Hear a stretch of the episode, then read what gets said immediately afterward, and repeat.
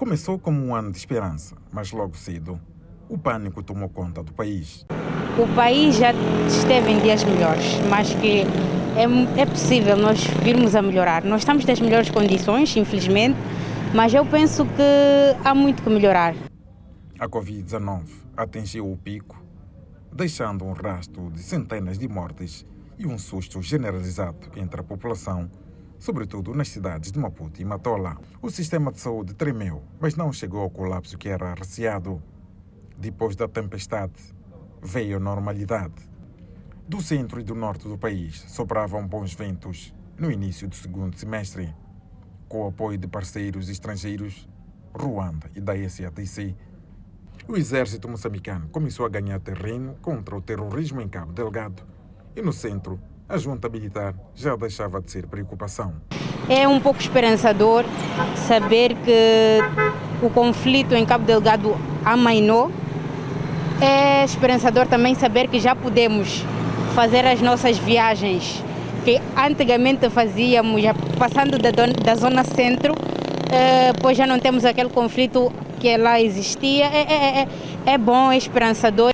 As dívidas ocultas começaram a ser julgadas na tenda da BO. Muitas revelações, mostrando afinal a quantas é que se cosem as instituições públicas moçambicanas. Que sendo um empréstimo este privado, por que razão é que o Banco de Moçambique aceitou o pedido do Ministro das Finanças? Como é que se manifestou essa intervenção do Ministro das Finanças? Consta dos autos, de folhas 890. Não, mas qual é o instrumento usado? No Parlamento, Felipe Nhonce fazia o balanço oficial do ano.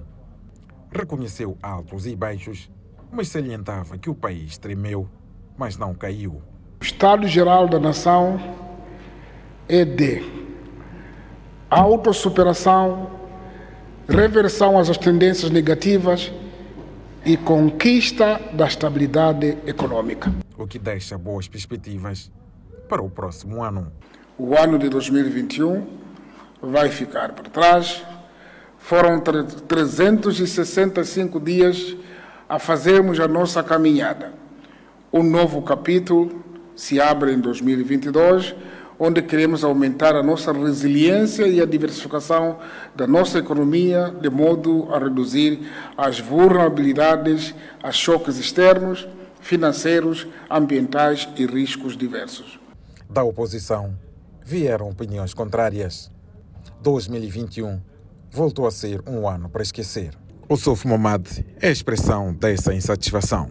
A corrupção generalizada na nossa administração pública retarda o desenvolvimento, retrai os investimentos e impede o fácil acesso dos cidadãos aos serviços públicos. De Maputo, para a Voz da América, William Mapote.